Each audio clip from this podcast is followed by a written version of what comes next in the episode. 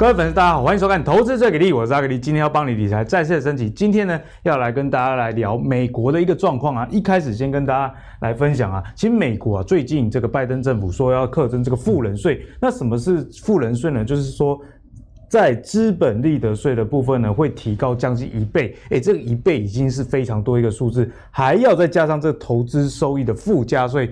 所以两税合一哦，所以如果以一百万美元以上这个富人税来算了，这个税率多高？非常夸张，四十三点四 percent 呢。所以呢，专业的机构，例如说像高盛啊，他就提出。那这个富人税会不会引发一些高动能股的一个卖压？例如说像特斯拉、美光个这跟这个超伟预估啊，这个抛售会到一千八百亿的美元。除此之外呢，对这个标普五百本一比可能会有降低这样的情形。毕竟哦，有钱人把股票卖掉嘛，所以这个富人税对股市到底会不会有影响，也是我们今天讨论的一个重点。那讨论到富人税会造成股票大跌吗？不过从最近的这个股市上来看啊，好像没有这个样的现象。尤其在之前蛮弱的一个费城半导体，诶，其实涨。涨是非常的一个不错，尤其在里面，台湾的两个 ADR，大家应该呃这两天都有看到涨势，尤其是这一只啊联电，哦，最近要开法说会的联电，在台股里面，其实像我们录影的昨天嘛，也是跳空哦上涨一个状态啊，那联电的 ADR。非常非常的巧，也是为什么台股跳空上涨的一个原因。你看到我在四月二十三那天呐、啊，涨幅就高达九点四 percent，非常非常的一个锐利啊！什么时候看到联电的 ADR 上涨九 percent？这真的很少。那天阿格力晚上我在看盘，我还以为我看错了。然后呢，在这个四月二十六也是上涨五 percent，所以连续两天呢、啊、都很不错的一个涨幅，比台积电还要强。但是台积电其实 ADR 也是不错啦。哦，四月二十三那天涨了这个二点八八 percent，那昨天也是涨了二点四三 percent。所以在这样的情形之下，廉价军或者是台积电在台股里面该怎么看，也是我们今天会跟来宾请教的一个问题。好，那首先欢迎今天的两位来宾，第一位是我们资深财经专家阮木华，木华哥，大家好。第二位呢是我们的粉丝最喜欢的，就是说做啥的啦，我们的分析师谢宗林，宗林哥，大家好。好，一开始先来请教一下木华哥，哦，就是美国政府啊，这个拜登他说要提高这个富人税，诶，其实这个提高。的幅度有一倍这么高，其实是非常高的一个数字，所以也引发有一个说法，就是说，呃，会引发高动能股的抛售，例如说像 Tesla、美光、超微这一些。莫哥，我们该怎么样来看待这个税率对股市的影响？好，因为美国现在目前的财政情况啊是很紧迫哈，这个拜登要这个做美国大基建哈，同时呢，呃。过去所累积的债务余额非常的高，好，那在这样状况之下，他不得不加税，哈，好，所以加税呢，当然就是朝向这个富人加税，哈，这个是民主党哈一贯的特色了，哈，也就是说，民主党相对啊，他比较 favor 平民，但是呢，相对他对这个中高所得族群啊，啊，他就是相对。呃，认为说你们应该是这个量能课税哈，就赚得多你就要多赚太多了，要讲多这是所谓的量能课税的意义了哈。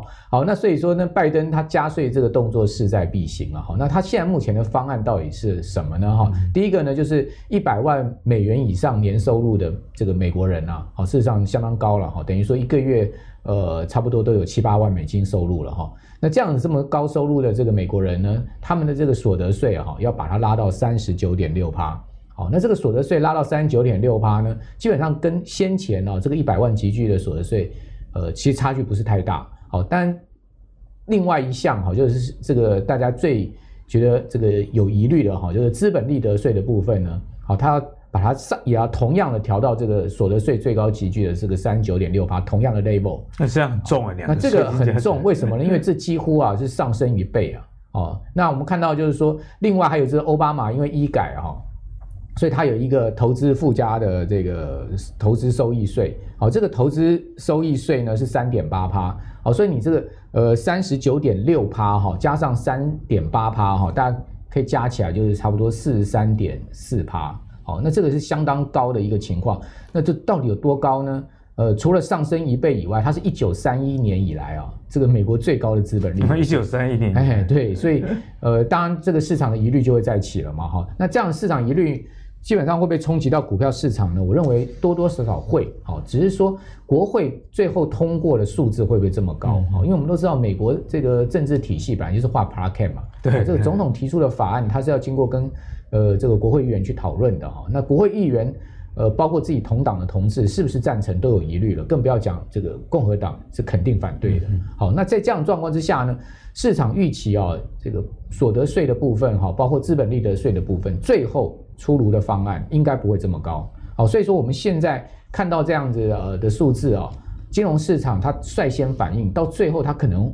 会变成是一个利空出尽的状况。我倒个人是相对对股市，我认为没有这么大的冲击的。主要原因是因为国会通过的方案最终绝对不会是这么高啊，因为我总统先提出一个相对的这个高的一个门槛，让大家再去讨论。哦，算是开价折中，对，对，折中最后到最后，呃，应该会降比现在目前这个数字降蛮多的。好，所以说深圳法案出炉的时候，反倒可能会形成市场的利空出尽。哦，那尤其是这个。呃，法案实施之后呢，可能变成是利多开始要上涨。嗯，好，但法案在酝酿期间呢，对股票上多少会有一些压力，尤其是一些涨多的个股哈。那我们来看到这个高盛，他曾经做了一个统计了哈，就是说他这个这张图啊，他是用呃一九八七年、一九八八年跟二零一三年哦，美国过去几次啊这个呃加税时期啊，股市前后六个月的表现啊，他做了一个对比哈，让大家看一下，就是说，哎，那到底这个加税啊对股市有多大的影响？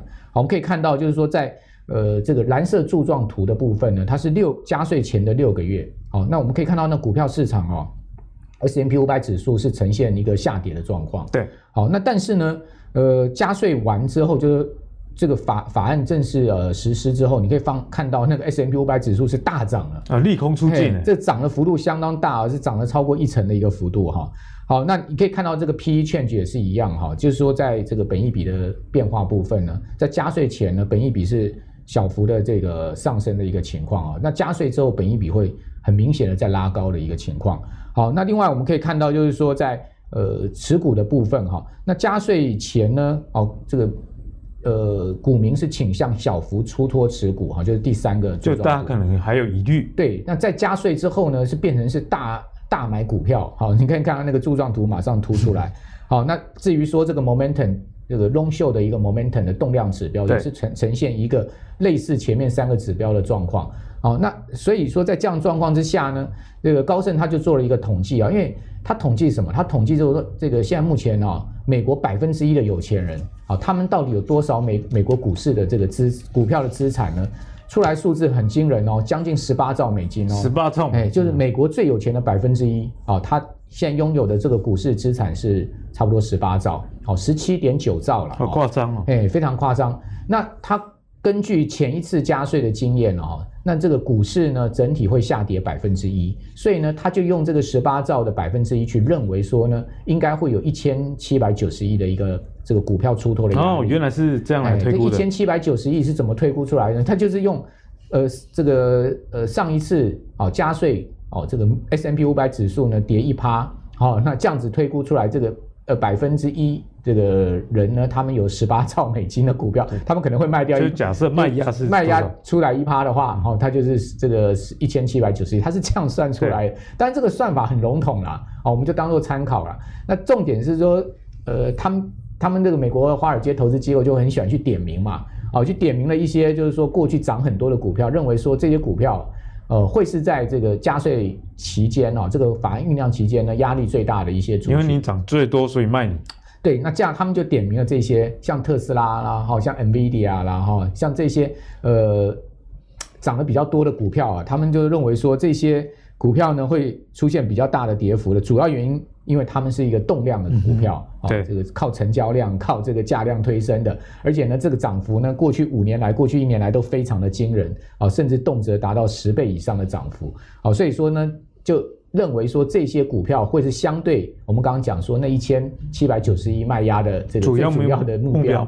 好，那既然是这样子，我们就去盯这些股票嘛。如果说这些股票真的，哦，出现了暴跌，诶，那就代表着说那个这个加税的效应的确是非常明显。是，那如果说这些股票都不跌的话，那我们就可以认为说那个加税其实对股市的冲击其实并不会太大。而且跌了是不是也是一件好事？毕竟这些都是一些好公司啊。对，那我们来可以看到，其实呃，这个加税的消息在上个礼拜出来啊，这个富人税的消息啊，美国股市有没有压下来？有，美国四大指数上周全周都是下跌，但跌幅都不大，哦，都不到一趴的一个跌幅。那费城半导体指数呢，压下来。这个这这两这两天又往上又又往上拉了，对。那为什么我要拿费城半导体指数来做这个呃所谓富人税的一个重要指标，而不用 S M P 五百指数或者是说呃纳斯达克指数？哎，对啊。最主要原因是因为过去五年来，哦，那这个费城半导体指数的涨幅是最大的，涨最多的。也就是说，费城半导体指数里面的成分股，它其实就是所谓的动量股，哦，就是这些。呃，这个市场认为说富人税呢，他们可能首先啊会被抛售的。对啊，像木豪哥之前跟我们讲，一直讲这个 AMAT 应材，哎，应材从去年十一月到现在，股价也大概涨了一倍。对，那你去看辉达涨了多少？好，你去看费城半导体指数整体五年来涨了多少？各位，你可以看到费城半导体指数现在是三千三百多点啊，那它的这个五年前的位置是六百多，五年涨了四倍，所以说五年它涨了四倍，而且这是指数哦，不是个股哦。对，它是指数。那当然指数就是。反映个股的一个普遍的涨幅嘛，好，所以说大致我们可以讲说，费城半导体指数呃里面的成分股动辄都是四倍五倍的一个涨幅。是，好，那如果说这个加税富人税呢，真的对呃金融市场会产生重大冲击的话，首先跌的就是应该费半嘛，好、嗯，首先就是费半里面这些像辉达啊这些涨了很多的股票，但看起来做修正，结果有没有呢？其实也没有，是，啊，就是说这个消息一出来之后，啊，这个拜登因为这个礼拜要到国会去推销他这个方案。哦，所以说这个消息在上个礼拜就已经披露了。好，那这个这个礼拜正式拜登会到国会去推销这个方案。那你会看到，那费城半导体指数的确有压下去，但是又拉上来，显示美国的多头力量似乎还是大于哦这些负面消息的空头力量。没错。另外，你可以看到特斯拉的情况也是一样。啊，特斯拉是被点名的哦，最主要的这个会被抛售的这个股票哦。结果你可以看到特斯拉现在还稳在季线之上。哦，它的头部虽然很大，但它至少。在这个头部的压力之下，还能爬回季线，嗯、还稳住在季线之上，不简单。那你也就知道说，连特斯拉都没有出现一个崩跌大跌，嗯、那更何何论其他的股票？所以我个人对于这个消息对股市的冲击面，我最后的一个结论哈，我认为影响性不大了。好，因为毕竟现在美国是一个多头市场啊，景气在复苏，资金又非常的充沛。好，然后呢，我们可以看到各行各业不是涨价就是缺货。好，在这样的状况之下呢，这种呃多头的这个上升的力道呢，足以去消化这种空头的负面对消息跟卖压。所以是我个人倒不会去太担心这个呃拜登啊这次在国会推销这个呃富人加税的方案，尤其是这个方案最后还是会被打折扣啊，以及什么时候实施更是未定之天。所以在这样的情况之下，呃，它应该仅是短线上面哈市场。这个波动的一个呃一个一个原因，但不会是构成中长期股市下跌的一个重大因素。对，没错，其实大家就不用太过于担心，因为刚木华哥其实给我们很多的数据啊，嗯、包含在过去加税的历史，哎，这就很重要了。你不知道说加税后会怎么样，我们至少跟历史借镜嘛。那从过去历史借镜的结果来看呢，每一次的加税的法案真正实施后，这个上涨几率以及上涨幅度反而是高的哦，会有利空钝化利空出尽这样一个效果。所以在看到最近这法案。披露之后，其实这个费城半导体指数以及相关的指数也没有太大的一个跌幅啊，我想大家还是可以比较乐观的看待后续的一个股市的走势。好，那接下来把焦点回来台湾啊，费半最近涨势虽然没有那么强，不过啊，里面联电的 ADR 非常的凌厉哦。我们看到上个礼拜嘛，涨了九 percent 这么多，所以有没有机会在最近晶片缺货，以及啊联电最近也提出说第三季要调涨这个晶圆代工的价钱，复制一下去年的涨势呢？我们先来看一下。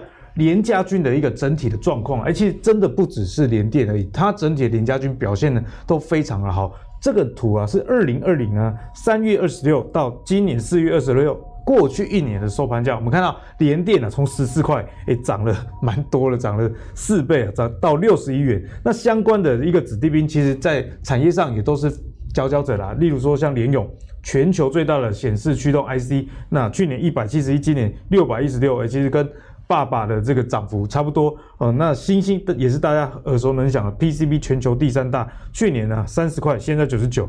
此外，最近这个盛群，大家应该也有看到媒体披露这个消息，盛群发信给客户说，他们的这个微处理器 MCU 暂时不供货了，为什么呢？因为啊，这个上游的晶圆代工要调涨十五到三十 percent 这么多，诶，最近真的大家都很怕收到客户啊。最近真的大家都很怕收到这种来自于公司的信，因为呢一打开就是涨价啊，不然就是缺货。所以联家军里面还有没有一些好的股票值得我们后续啊继续去留意呢？我们就来请教木华哥喽。好，那我们首先来看哦，其实这礼拜有几个很重要的这个重头戏啊，第一个就是双联的法说会哦，就联电呃跟这个联发科的法说会，这法人都是紧盯的啊。那另外友达这个面面板的这个龙头也会举行法说会，好，那盛群呢在礼拜一举行法说完毕了哈，它出出来的财务数字也非常的亮眼了哈。不过盛群这张股票它股性比较牛皮一点，好，所以你可以看到，就 昨天大涨之后，今天呢这个法说完毕，利多似乎有点出尽啊，股价就出现明显下跌，这个跟股性有关。对，啊，它本来就是一个比较温吞的股票，你。你看它过往的记录，它这家公司都这个营运情况都相当不错，每一年 EPS 都是四块半、五块钱这样子，哦，但是它从来就没有出现过暴涨，哦，也没有出现过暴跌，不是主力的菜。对，它就是一个比较温温温的一个股票哈，所以说我们有时候这个你从财报上面去搭配个股，你还是要看一下这个家公公司的股性，嗯，那你对股票的这个股价的预期啊，预期心理才不会。呃，这个有落差，有落差了。对啊，就是说 你本来预期很高，突然你看到，哎，怎么出来数字这么好？哦，法说会这状况那么亮眼，大家都拍手，结果股价股价还下跌，对不对？而且跌还跌蛮重的哈、哦。那就因为昨天涨太多，哦，股它它的这个利多已经在法说会前就已经先先反应先反应了哈、哦。所以呃，股票上其实就是这样子。那当然，这个礼拜大家要关注联电哈。关注联电有几个重点哈，就我们如果要讲联家军的话，大家要看联电。如果联电好的话，我相信联家军也不会太差了。是，好，那联电呢？法人关注的几个重点，第一个，它的毛利率能不能拉到三十趴？哦，因为现在我们看到毛，它联电的毛利率，各位看到我帮各位准备这个表，哦，它现在目前的毛利率已经从啊这个二零一九年的十四点三八趴拉到哈。这个去年全年的二十二点零五趴，哦，这个毛利拉得非常的凶哎，是啊，提升的幅度非常大。这个为什么毛利可以拉那么凶呢？就是因为这个呃晶圆代工涨价的关系，而且不用太大的资本。对，它所实现的这个呃营业毛利率呢是很明显的在上升。那法人现在对联电的毛利预期啊，这个起起起始值更高了，这要要到三十趴了，三开头 要达到世界先进的水水准了。那那这个就是呃一个法说会的重点。第二个呢，就是说它的 EPS 能不能再提高？因为它去年 EPS 啊第四季已经赚了差不多快一块了嘛。对。那今年能不能往这个呃 E EPS 能不能往三块甚至更高的地方迈进？这就是法人另外一个关注的重点。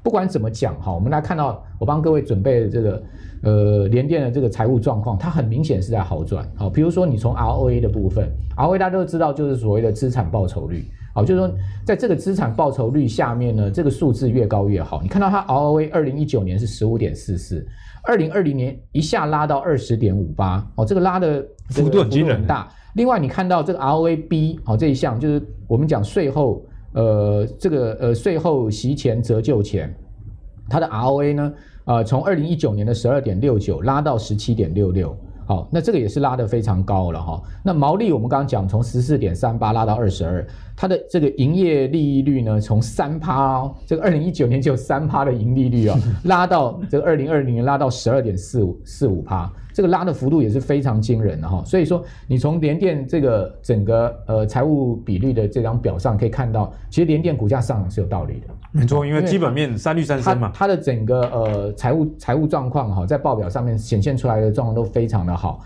那当 EPS 就不要讲了，EPS 二零一九年各位看到下面一张，它的二零一九年的 EPS 是零点七一元。哦，然后二零一八年也是零点七元，二零一七年也是零点七元，二零一六年是零点六元，等于说它过去连续四年它的 EPS 都在零点七左右。对。可是二零二零年它 EPS 一下拉到二点二，那今年大家当然就估估计说它的 EPS 是冲三块甚至更高的一个情况。好，所以说为什么联电的股价能创二十年的新高，就是因为它的整个现在目前的这个呃营业情况很明显的在好转。好，那呃这样的一个状况之下呢，我们就可以去预估啊。相关的联家军的营业状况呢？因为因为我们讲旗舰嘛，哈，这个航空母舰往前动的话，整个舰队一定是会往前动。没错。包括像盛群啊，像是联阳啊，哈，这些联家军、致远啊，我认为他们的营运状况都不会差。尤其大家可以去注意一档股票，就是系统。哦，因为系统就是跟着联电股价在动，只要联电股价涨，系统就跟着涨。他持有很多联电股票，他持有非常多的联电的股票。我记得这个很早前就在阿格力节目里面有有莫哥有跟我们提醒。对，就就系统也是一个呃，这个大家可以注意。那我们来看一下，呃，MCU 是很早就跟大家提到了，就大家可以注意啊、哦，今年这个上半年哦。我认为在 IC 里面呢，有两大类啊、哦，是非常值得注意的。一个就是类比 IC，类比 IC，、呃，德仪下来的一个整个所谓去去德仪化的一个问题哈、哦。那另外一个就 MCU 哈、哦，这个微控制器的部分哈、哦。各位可以看到，盛群呢，它公告出来第一季的合并营收是十四点六亿，那年增高达四成哦，四成高、哦。那虽然说季减，因为第四季是一个高峰期嘛，所以季减十一趴，但年增高达四成，它的营业毛利是七点五亿，年增。营业毛利哦，年增是这个四十六趴，等于说它的毛利增幅是比它的营收增幅还来得大。不简单。好，那它的这个毛利季减不到一成，所以它的毛利减幅呢也比这个营收的季减来得小。那营业净利呢是三点二亿哈，那年增阿格力高达九十一点七 趴，太夸张。营业净利高达将近一倍的增幅哈。好，那每股盈余是一点五四，这一点五四呢也比去年第一季它上升了百分之一百三十。多了，年增一百三啊！对啊，就是它的 EPS 啊，年增一百三。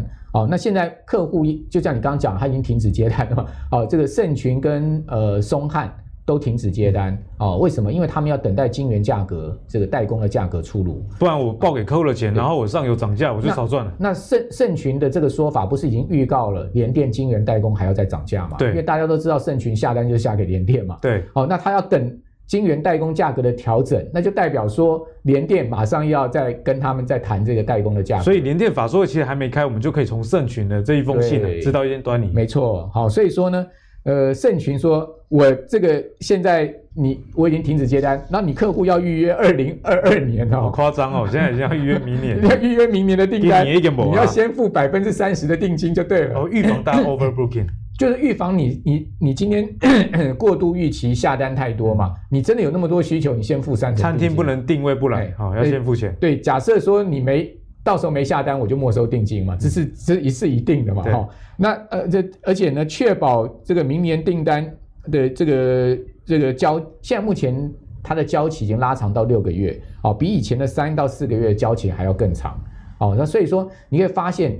呃，像 MCU 交期要一一要要半年，好，那这个类比 IC 现在交期可能是一年以上，好，那你就知道说现在目前整个供应链缺单的这个缺货的情况是非常严重的哈。那如果是这样子的话，那最上游的晶圆代工不可能不好，是，好，所以说我们从呃从盛群的法说会到我们看到联电的这些呃财务数字，其实我只能说。就是赞呐、啊，赞只是说，只是说赞归赞，股价会不会涨那是另外一回事。是，因为刚刚慕驊哥跟我们讲的，其实这都是产业面。好，那产业面有时候不一定呢，会完全反映在股价的的一个上涨了。好，那这个产业面不能不能完全反映在股价上涨，这是绝对，因为股价它有它的 tempo 嘛，你产业结构。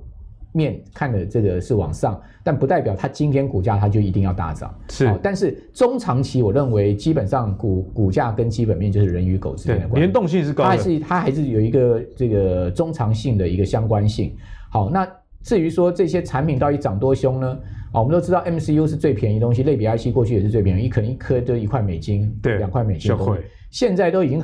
喊到了，甚至八块、十块。八块。哎，中国大陆现在是疯狂在囤货啊！中国大陆现在对整个半导体的这个零组件哈，这个包括晶片，它是疯狂囤货，因为它有危机意识，它怕美国一再制裁，所以说呢，中国大陆的厂商是疯狂在囤货，囤货到甚至喊价都是七倍、八倍。这样说起来，中美这两只大象打架，其实对我们台湾其实是蛮好的。对，但是这样子其实也有隐忧啦，我们必须还是要讲正反两面都要讲。隐忧是什么呢？因为现在囤货。就代表我已经把未来的订单都已经给买满了，那是不是投资人其实该该把握的反而是今年？没错，好，所以重点就在这边了，就是说明呃今年下半年乃至于明年的变数就很大了，嗯，overbooking，然后过度囤货、过度库存这些问题会不会显现出来？哦，那这个就是后话了。对，那当然现阶段市场比较不会去考虑这些负面的因素，但我认为当股价涨多了，这些负面因素终究会。出来影响影响这个股股股市的行情。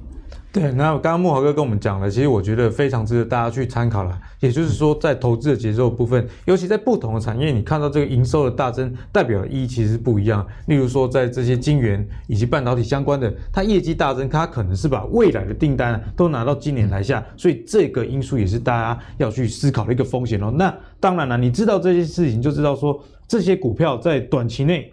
不会有太大的问题，但是你如果是要长期投资的话，你的思维可能就要有所改变啦、啊。好，那接下来我们要请教一下钟林哥，怎么样看待联家军？有没有一些值得我们关注的公司？其实如果说你要看联电的话，像你刚刚讲到那个报价在上涨嘛，对不对？对，上半年会涨，没错。第二季报价也在涨，在第三季也会涨，第四季会不会涨？嗯，如果第四季不会涨了呢？你觉得第四季如果不会涨的话，股价在这边它还会推得动吗？其实你要想哦，现在是人缺货没有错，但是缺货缺成这个样的状况下，其实不管不只是联电、台积电，甚至对岸的中芯，其实都在扩什么？都在扩这个成熟制程。对，成熟制程其实没有多难，它不像台电的先进制程，这个要花很多钱，然后搞很多年才起来。成熟制程就砸钱就可以了。是，也就是这个在第四季基本上陆续就会开出来了。而且呢，而且现在因为像八现在八寸很紧嘛，对不对？你觉得？这些代工厂没有说服这些，尽量的说服这些 IC 公司说，八寸线好紧哦，我们要不要改个制程，改成十二寸好了，十二寸的成熟制程。也就是如果说这个东西在年底出来的话，你在年底你可能会看到什么？你就不会看到现在什么涨价啊，什么什么怎么样又怎么样，你就看不到这些东西了。所以呢，所以后面的年年会怎么样？它就回到一个定存股嘛。去年赚两块多，今年赚三块多，对，财报非常漂亮，但是。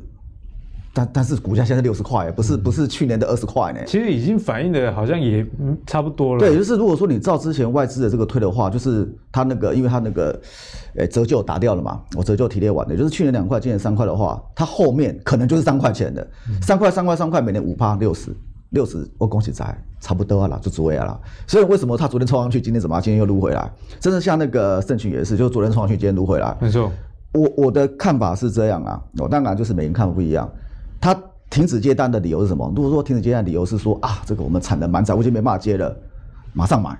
他停止接单的理由是哦，那个代工厂要跟我涨价，所以我先停一下，等代工厂跟我报价，我再跟你报价。也就是什么？我左手我如果说后面报价是涨的话，我这边涨的就付给代工厂了，所以中间 cover 的利差基本上是我认为是不大的。嗯、所以是这样。所以如果说以剩余来讲的话，就昨天上去都今天都回来。其实我们以因因为我是做操作的人呐，如果说做操作的人像这种就是。关键 K 嘛，整理完突破，对不对？对，你突破是不是要上去了？因为上面没有压力。对啊，你突破怎么又撸回来？你突破撸回来，哎，这个这个有点奇怪哦。就是在我们操作的时候会觉得说，你突破跟撸回来，而且是整根红黑棒都吃掉的话，这个如果说以我操作，我第一时间我会干嘛？我可能就先退场，我再看一下。哦，基本上第这观望，对，这我会先我会先观望一下。那再来讲联勇，联勇这个它的产能基本上连电完全完全支持他。没有错，但是他现在是六百多块，外资的报告在写七百多块，但外资报告写七百多块，其实我的看法，你要你要算稍微算一下幅度啦，六百四十到七百多，我恭喜在这么高只写啊，那些被移杀了，就不到一层啊，就看看起来数字很多，但是其实它已经不到一层了，是。不到一层，说真的不到一层，在券商报告里面就买进而已啦，强力买进要二十二十趴，甚至更多才有强力买进啊，所以呢，所以会不会涨？我认为会涨，但是如果说你就这个地方选择联咏的话。有没有更好的？就涨多涨少，我们要涨多。有没有更好的选择理由？因为像今年那个 DDI 的部分，除了这个联友以外，还有什么？还有敦泰嘛，对不对？据我所知啊，今天有一一票人把联友卖掉，全部换到敦泰去。据说好像有什么车用特特斯拉嘛，还送那个诶、欸、送认证嘛。但是其实之前。敦泰比较让大家会害怕，就是它第三季，因为现在大家都在 booking 产能，对不对？没错。它第一季、第二季没有问题，第一季、第二季那个应该是有八块钱以产能开不出来。对，就第三季，因为它之前有去找地基电啊，为什么找地基电？因为台积电这边产能很满，要砍一下产一点它的产能。就力积电呢，力电一下砍它的产能，因为力一定要给它给给联咏跟 那个对，要给联咏跟那个联阳，所以呢，所以也有点要砍它的产能，但是它有去大陆找，那现在股价又上来了，应该是有找到了。所以，所以如果说有这部分的话，我个人认为就是，如果说一样都是 DDI 的部分啊，就是与其看联咏的部分，倒不你可以换盾泰。嗯，我的看法是这样。是。那在原相，其实原相我认为它是算潜力还不错的公司，它今年可以赚多少钱，你知道吗？可以赚多少？你看报告都写十二块钱，但是你不要忘了哦，它有三成的 MCU 哎，MCU 现在在涨价，对不对？像木华哥讲到，慕驊 MCU 在涨价嘛，它有三成呢。其实我看到最近的报告是，今年的 EPS 已经调到十七块了。十七啊？对，它的营，你你看它营收那个营收都没问题嘛。嗯、本来十二块调到十七块，然后呢，股价股价现在是我刚刚看一下，好像在两百附近嘛。如果这样的话，它的 EPS 到底高不高？那那个本益比到底高不高？本益比根本不高啊，这低低的啊，低的，这十几倍而已啊。那个 IC 设计，你有看过那十五倍以下的本益比哦？只是它就是在那边洗来洗去，洗来洗去，东东洗西洗。但是呢，我我个人认为啊，随着后面的营收开出来以及诶，联发科如果说有上去的话，我把那个 IC 设计那个股那个本益比拉开的话，这种公司怎么样？它股价可以赚十七块，跟去年比是成，去年只赚十块而已。赚十块的话，这个成长是七成呢。成长七成的话，你光那个成长的溢价那个，因为我们有在算乘数嘛，那成长那个本益比如果再加上去的话，这不得了。我的看法是，它东洗西洗洗完应该就会涨了啦，只是现在就在那边在那边洗而已啦。所以呢，所以诶。头部越老化了，没涨的时候，我提醒你注意点。比如说涨上去的，哇，好棒，赶快来追啊！所以像这个，我认为啊原相，虽然说没有动，你可以留意。那联阳的部分就是它是属于什么？它是笔电的嘛？那笔电呢，其实就是跟疫情是没有关系嘛。但是其实也也也涨一大段的。那我会认为这样子啊，你看它这一段，它这段好多黑 K 棒，你有没有感觉？就是在这边整理的，哇，一堆黑 K，感觉压力有一对，就一堆黑 K，而且呢，而且它的话题性比较没有那么强。那比较没有那么强的话，我个人认为就是你照线做都可以。如果说你要做的话，你照线做，遵守纪律。对，没错，也就是，然后再来就看那个智源，其实智源它是属于比较 IP 的，有 IP 的。那当然最近有什么？最近有世芯啊，跟那个金立科哦，这这些哦公司发生问题哦，所以呢，所以它的 IP 比较。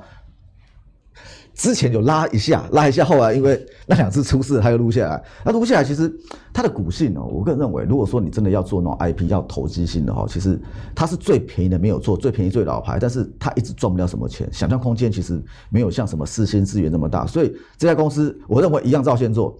再来，刚刚那个慕驊哥讲到那个系统哦，系统其实它是最便宜的。那是它是股价最便宜的，然后呢，它也有很多连电，所以呢，今天在今天呢，虽然说像刚那些股票，基本上，比如说像那个盛群哦，那个黑 K 嘛，都在休息，但是系统今天非常的强，那为什么非常强？那第一个就是便宜嘛。但是如果说你真的看它基本面的话，你会发觉，到底在做啥呀？莫名其妙，没有东西，这这是什么公司啊？不知道干什么的。对，他就他他就只是哦，我很我持有很多联电，然后呢，哦，联电股价涨了，我跟着涨，然后然后便宜哦，那今天你们休息，我继续涨。那如果说你就它的那个基本面来讲的话，MEMS 嘛，对不对？MEMS 说真的，我也不知道输给谁。但如果说你真的要看 MEMS 的话啦，你可以看这一支啊，对吧？如果说你看我看我来这边，你要听名牌的话，你可以听这一支啊。那听听原相啊，钟林哥直接点名了。对啊，这个你你可以看呐，那个它价位稍微高一点的，但价位高一点，说真的，盘中都可以领股交易的，你不要管，你可以买一百股，买两百股啊。这个昨天基本上法人全部都大买的，而且呢，而且以后的耳机啦。耳机基本上它是可以手势控制，知道吗？就是哎，往上、往下、前后这样子。这个东西其实明年基本上都出来，而且呢，它有没有车用？它有车用啊！而且有车用的话，现在是不是多头？基本上多头啊。其实如果说以多头来讲的话，其实要找什么？现在是不是九千金的？九千金代表市场上的钱很多嘛？那市场上钱很多的话，你要找什么？你要找那种。不管大盘继续往上冲的，突然说短线上有震荡，短线上有震荡没有关系，但是你不要把这根红黑棒给吃掉。像我刚来的时候，它有稍微震荡一下，但是震荡一下那个幅度还好，那幅度还好。所以像这个，如果说你就那个联嘉军的部分的话，其实比较强的系统。如果说你钱比较少的话，其实系统我认为还是会涨的。但是如果说零电这个被六十块它也在吐的话，系统其实往上涨的空间也有限。回到产业面的话，其实就 MEM 这部分，其实法人现在买什么？法人现在买这一支。所以我认为就是你可以留意这一支，还有什么？就就我们刚刚讲这一块呢，你可以留意原相以及裕泰这部分。嗯，很谢谢钟林哥的解析了。刚刚我们有听聊到，其实很多联嘉军的股票都上涨了一大段嘛。嗯、那钟林哥他特别跟大家。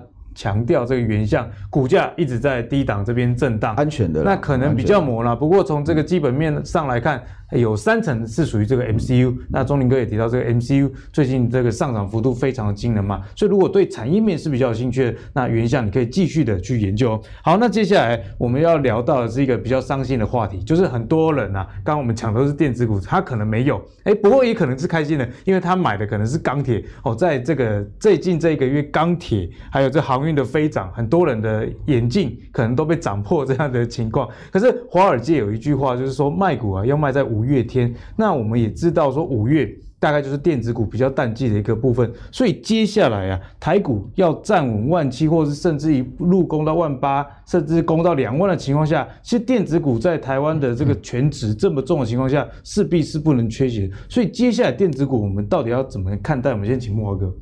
我我觉得电子股基本上就会跟船产做轮动的角色哈，因为电子现在目前的成交比重啊，整体大概降到六成以下。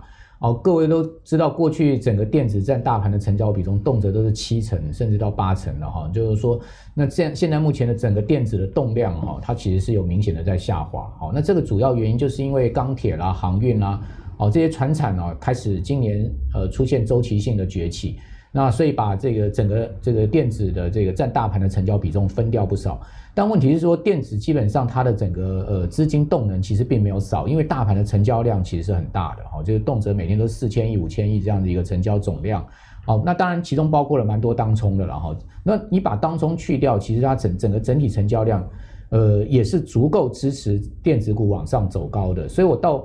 不会太去担心，就是说这个呃，这个成交量被成交占大盘成交比重被分走这个问题哦。所以大家看比重以外，也记得要看绝对值。对，但重点还另外一个回来，就是说，呃，到底它有没有基本面能支持它的股价上涨？我觉得最重要，我们还是要看产业面的话，这个看一家公司中长期的这个股价可能的趋势跟方向的话。其实你绝对离不离开不了基本面。那回归回过头来，为什么今年相对你会发现传产它的上涨的这个呃气势也好，幅度也好，超过整个电子呢？是因为传产现在目前看到的是一个大的一个转转折的一个机遇点。那电子已经好了很多年了啊，所以说它相对在好了很多年的情况之下，未来它会不会比这个现在我们先看到的这个预期来得更好？这就打了一个问号。但是传产似乎它。这个呃未来会更好，而且这种方向结构性的变化、直直化、量化的变化，其实看起来好像机会更大。所以一个机器比较有问题。对，所以说你问我，就是说我如果以我个人来讲，我现在会比较 favor 船厂还是电子的话，我会跟各位报告，我现在。我个人是比较 favor，可能如果占我个人资金，我可能会拉到六六成到七成是放在船产，嗯，好，那呃两到三成是放在电子上面，跟过去操作完全几乎是相反。过去可能我们一般操作来讲，去年的话，可能八成九成的资金是放在这个电子上面，科技股就一成两成是放在船产，然后船产都买的很少，因为你看不到船产太大的机会。但今年不一样，比如我举举个例子来讲，钢铁钢铁业来讲好了。我们都知道，昨天有两家大钢厂哦，这个国际的大钢厂发布了今今年第一季的财报。好，一家是全世界第五大钢厂，韩国最大的 POSCO 就是浦项钢厂。好，这也是过去巴菲特曾经有买过的一档股票。没错。那浦项钢厂它过去一年以来，阿哥，你知道它股价涨多少？涨多少？啊，涨了一倍，涨又涨一倍。浦项的股价一年来是涨。似乎全球的钢铁股都在上涨。那中钢过去一年来有没有涨一倍？有啊，有。哦，中钢现在涨到四十块，对不对？它过去呃这个去年最低价是十八块嘛。哦，所以说它也是涨了超过一倍。所以你可以看到这种全世界。大钢厂龙头的公司，他们的股价推升一倍，其实是很合理的哈。这个并不是说中钢涨太多，因为浦项它基本上也是涨一倍。世界接了。那浦项发布了今年第一季财报，那真的是太太好了。哦，它第一季的净利从一年前的这个四千三百四十七亿韩元。激增一点六倍，净利增加一点六倍，一点六，好夸张哦。这个到一点一三兆韩元，一点一三兆韩元大概就是十亿美金左右。那它第一季的营业利益呢，从去年同期的七千零五十三亿，要升一点二倍，哦，到一点五五亿，哦，那平均比这个预期高许多哈。那它，呃，它的这个第一季的营业利率是创下十年的新高。哦，最主要就是整个钢铁景气大反转嘛。好，这个基建也好啦，然后汽车的需求也好啊，然后这个原物料价格推升也好，好，那碳钢的价格上涨也好，那它的销售有没有很明显增加？就是说，我们讲说这些钢厂它的呃营收有没有很明显增长，并没有哦。比如你去看中红也是一样，中红它它一季的营收大概也是在一百亿左右。好，这个不管景气好坏，它每一季营收大概九十亿到一百亿，不会多也不会少。它出今年第一季出来的营收数字大概也差不多在一百亿出头，哦，它也不会说一下营收像电子这样大幅扩增，呃，三十趴、四十趴这样的营收增幅没有啊？为什么？因为大家都知道钢钢铁一个钢厂高炉厂，它能它的产产量哦，它它的这个产量是有限的，没错，它的不也不可能大大量的去扩产，对所以说它的营收增加不大。那他们的利润从哪里？从这个价格，嗯，这个单这个产品的单价好来。好，所以说在营收情况小幅增长的情况之下，产品价格大幅拉升，才是他们 EPS 最明显成长的动力。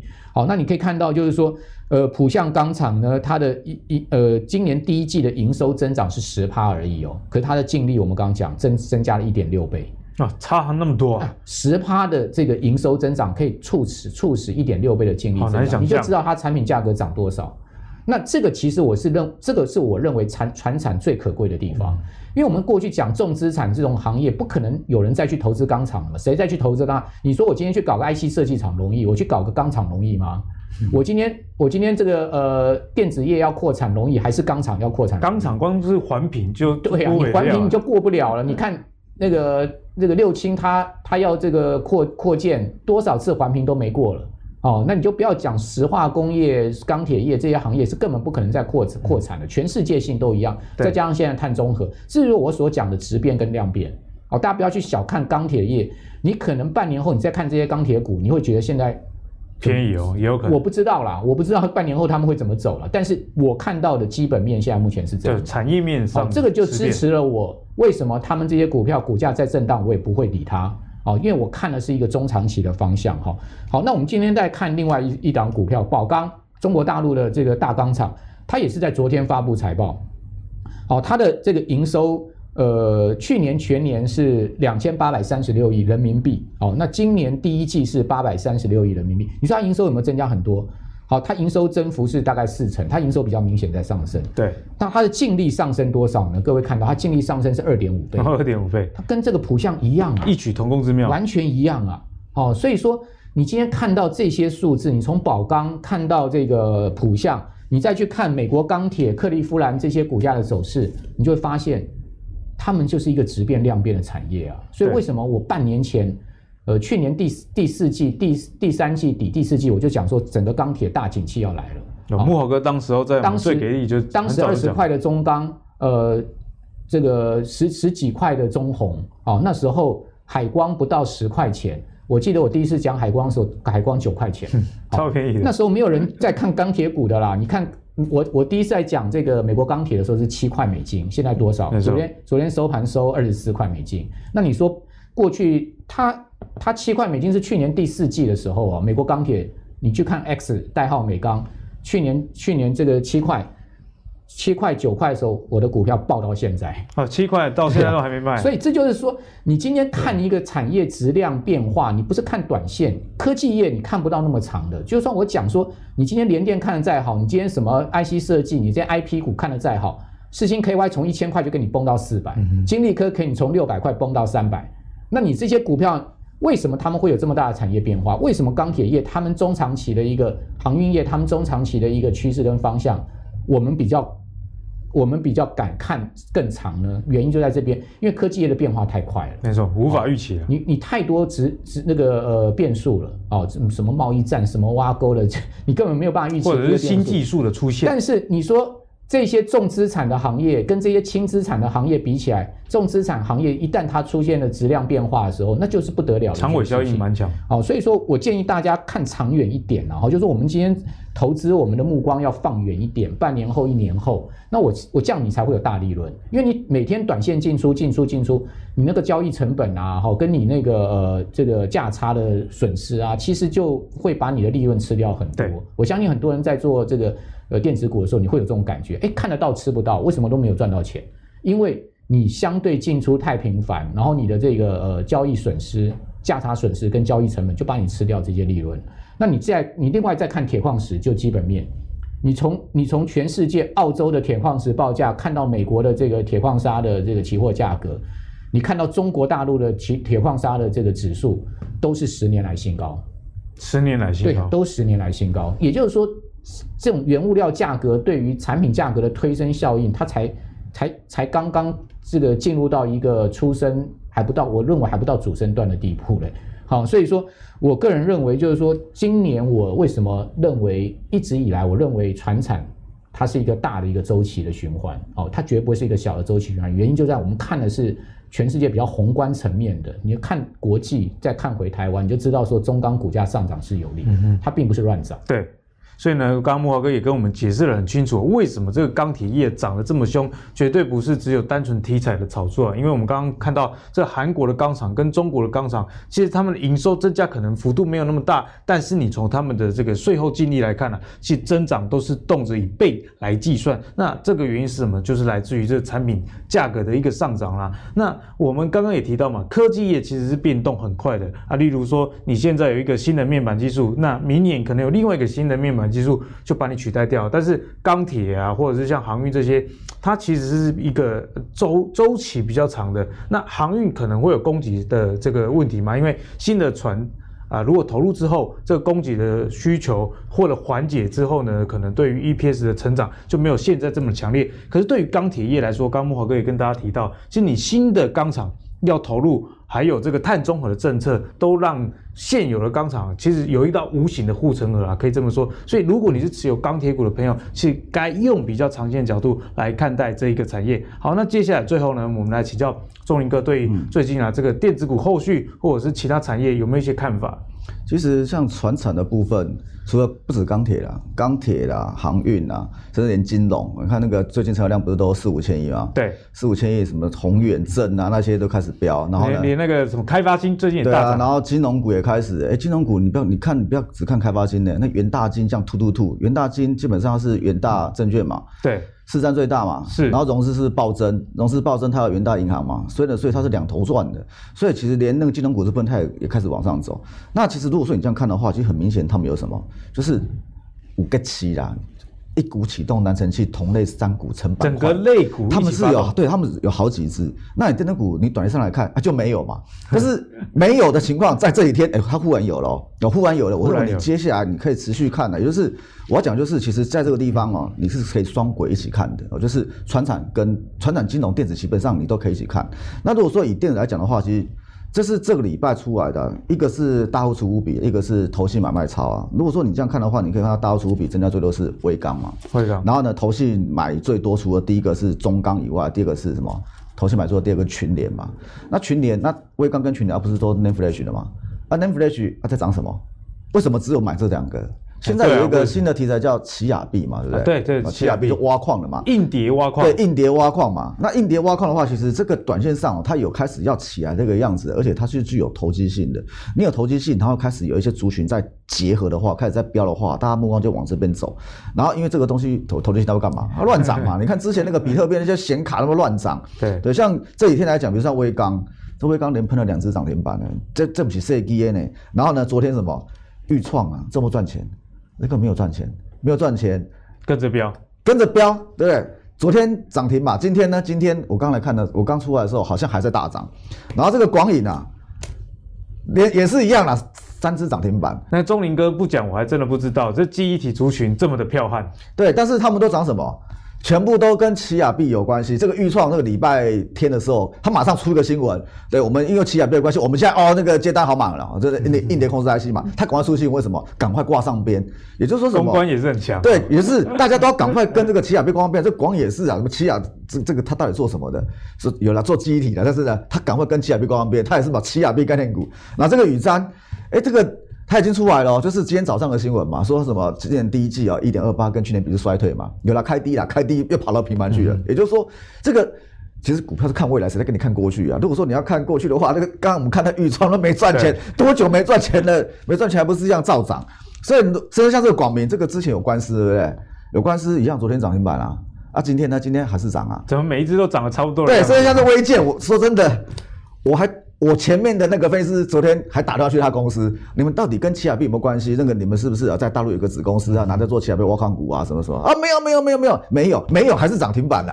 所以呢，哦、公司说没有的也照涨。对，就是媒体上有人说嘛，我说什么他们公司的子公司有一个用那个奇亚币的挖矿机嘛，拿什么挖矿嘛？因为现在是硬碟挖矿嘛，也不用显卡了嘛。你知道硬碟越来越硬碟够大的话，你就怎么？你就有越大的机会可以挖到挖到那个奇亚币。所以所以如果说以电子股来讲，其实说真的。